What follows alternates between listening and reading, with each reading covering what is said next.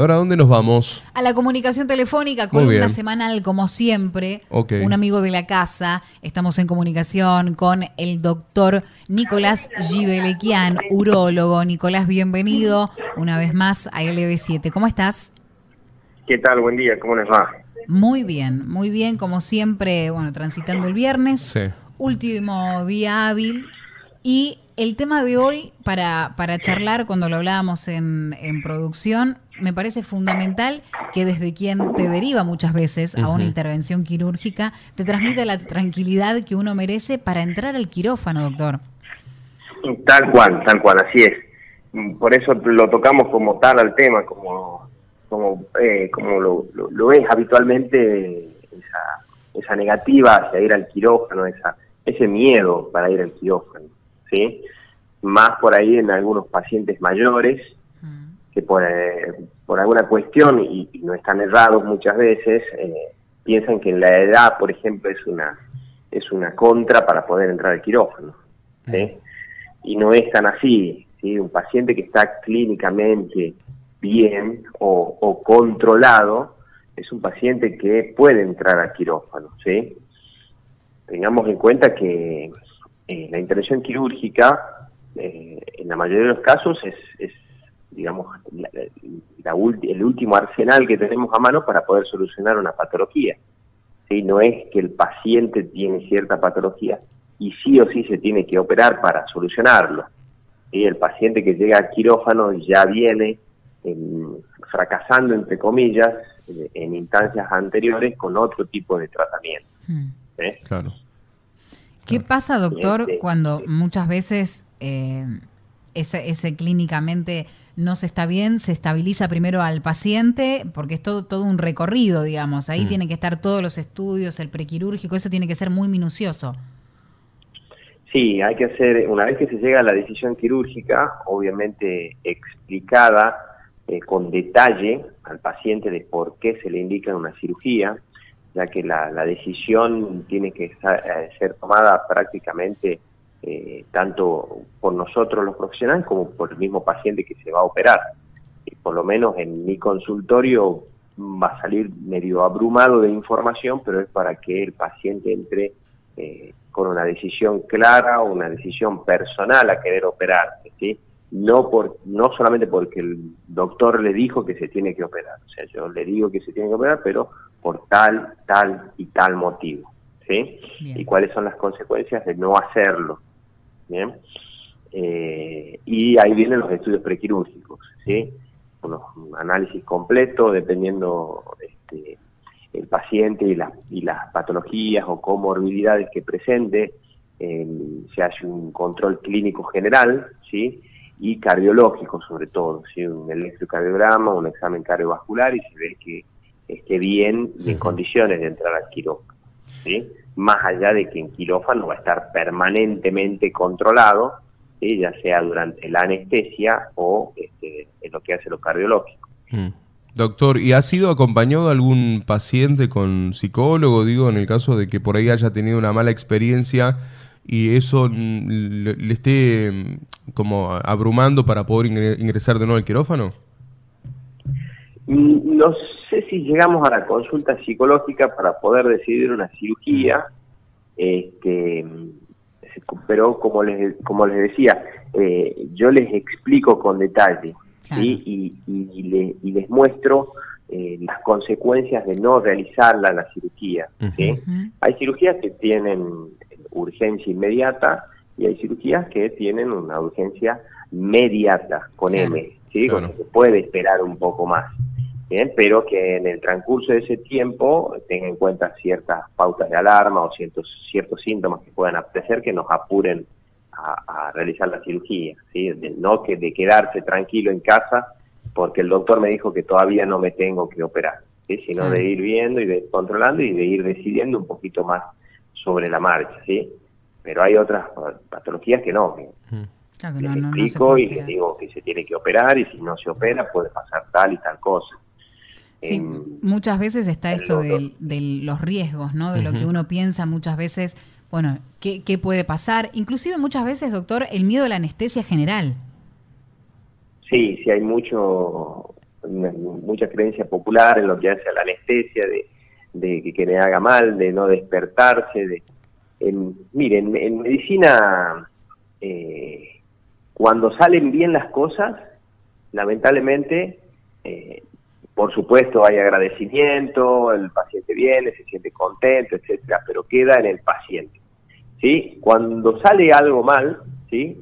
en el 99% de los casos es una cuestión eh, obviamente no intencional por parte del profesional, eh, ya hay como, eh, como que se riega, no, que a mí me hicieron esto, que a mi vecino le hicieron esto, que, que yo conozco a este señor que le hicieron esto y quedó así. Entonces, por ahí, cuando sale mal algo, ¿sí? lamentablemente hay veces que uno no puede evitar esas cosas, como que se riega un poco más mm. esa información. Entonces, hay mayor información de lo malo que puede pasar más allá de, de lo bueno, ¿sí? Porque no el paciente que le va bien no anda diciendo, no, me operé, señor, mucho gusto, me operé de la próstata y me fue bien, ¿me entienden? Entonces, em, por ahí la creencia popular negativa es mucho más común de ver.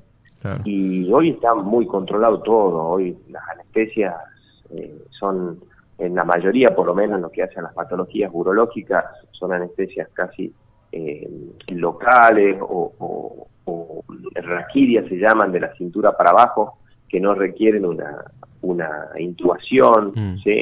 Eh, hoy se hace, siempre se hace, por lo menos en, en, mi instituto, siempre se hace un control preanestésico, o sea, el paciente que se va a operar no lo conoce al anestesista el día de la cirugía. Tiene que ir unos días antes, conocerlo este, al anestesista, y que el anestesista le vea los estudios, lo conozca, cosa de que cuando llegue el día de la cirugía ya sepa quién es el paciente y qué cosas tiene que tener en cuenta este, al momento de hacer la anestesia. Mm. Bien. Bien, es, es importante todo esto que muchas veces uno ante el desconocimiento piensa como, bueno, soplar y hacer botella. Claro, el, no. El doctor me dijo que me tengo que operar, salgo de ahí, se saca un turno y, empiezo a hacer los estudios, punto, listo, ese día llego. Que muchas veces, lamentablemente, dentro del sistema, mm. hay algunos pasos que no se respetan. Entonces voy a decir, bueno, che, si por ahí no tomaste la pastilla, no pasa nada. ¿Viste? El, modelo, no sé, el hipertenso, ¿no? Ponemos como, como modelo es fundamental que, tenga lo que tenía que tener, todo, tú, tú, tú, tú, tú, pero viste por ahí en una de esas complicidades, como para no, ya está, hiciste el turno, vos tomaste la pastilla, bueno, sí, listo, no pasa nada. Y, y, ahí después está el error, por ahí, ¿no? En, en, el procedimiento, digo, doctor, cuando las cosas no se hacen bien. No, el, el, el prequirúrgico es fundamental, ¿sí? El prequirúrgico es fundamental porque mucho depende del éxito de la cirugía también. Claro. Uno antes de indicar una cirugía tiene que estar, eh, no te decir 100% seguro, pero muy seguro de lo que está indicando, ¿sí? Y de que el paciente está en condiciones de entrar al quirófano, ¿sí? Toco un poco el tema de las condiciones porque por ahí eh, los pacientes eh, que no se animan son los pacientes mayores, los pacientes diabéticos, hipertensos, como bien decían, que este, o, muy grandes que dicen, no, a mi edad, ¿qué me voy a operar? Me va a ir mal, me puedo complicar y no es tan así. ¿sí? ¿sí? Hay pacientes que al día de hoy llevan una mala calidad de vida por, por miedo a operarse, no porque no se quieren operar en sí, porque, porque piensan que con otra medicación o con otro tratamiento van a estar bien, sino porque tienen miedo a operar. ¿sí? Y esa, ese, ese paciente eh, va a llegar al quirófano, ¿sí? pero lamentablemente en una situación de urgencia. No es lo mismo hacer una cirugía de urgencia, ¿eh? hacerlo programado, como decíamos, y tener todo controlado antes de llegar al quirófano, en quirófano y en el postoperatorio, porque el postoperatorio también es muy importante.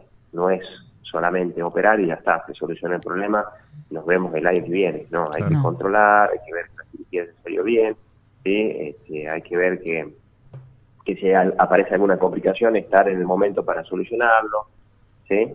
Todo eso hay que tener en cuenta, ¿sí? Pero la, la, la, la mini invasión que existe hoy en día, por lo menos en nuestra especialidad, eh, hace que las cirugías sean mucho más llevaderas y fáciles, entre comillas, para el paciente. Claro, mucho más preciso también, ¿no? Lo que hizo la tecnología también.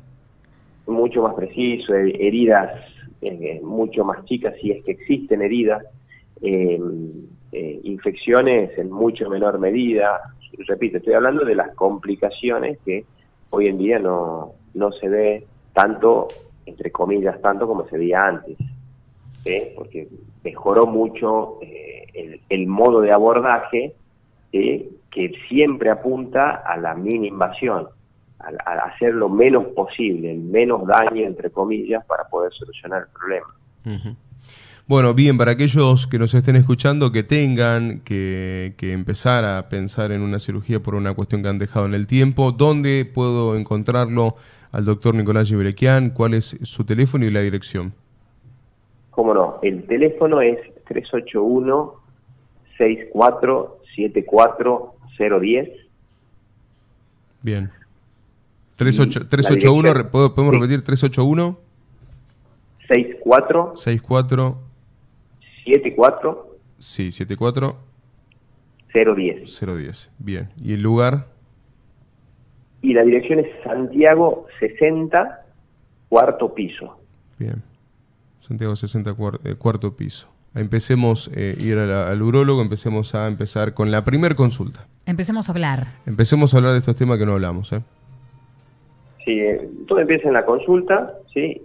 Y bueno, hoy hablamos de un tema que por ahí es menos frecuente, ¿no? Mm. la cirugía es lo que por ahí eh, uno menos hace, si bien algunos especialistas quirúrgicos nos gusta mucho lo que hace el quirófano, pero sepa el paciente que el 90% es consulta clínica, ¿sí? Y la mayoría de los pacientes solucionan sus problemas en el consultorio, ¿sí? Pero si hay que llegar al quirófano, este, hay que hacerlo de esta manera, controlado e informado. Muy importante la información. Sobre todas las cosas. Doctor, como siempre, el agradecimiento por la columna semanal, el, el ir desasnándonos sobre un montón de cuestiones y será hasta el próximo viernes. Muchísimas gracias a ustedes como siempre y excelente fin de semana.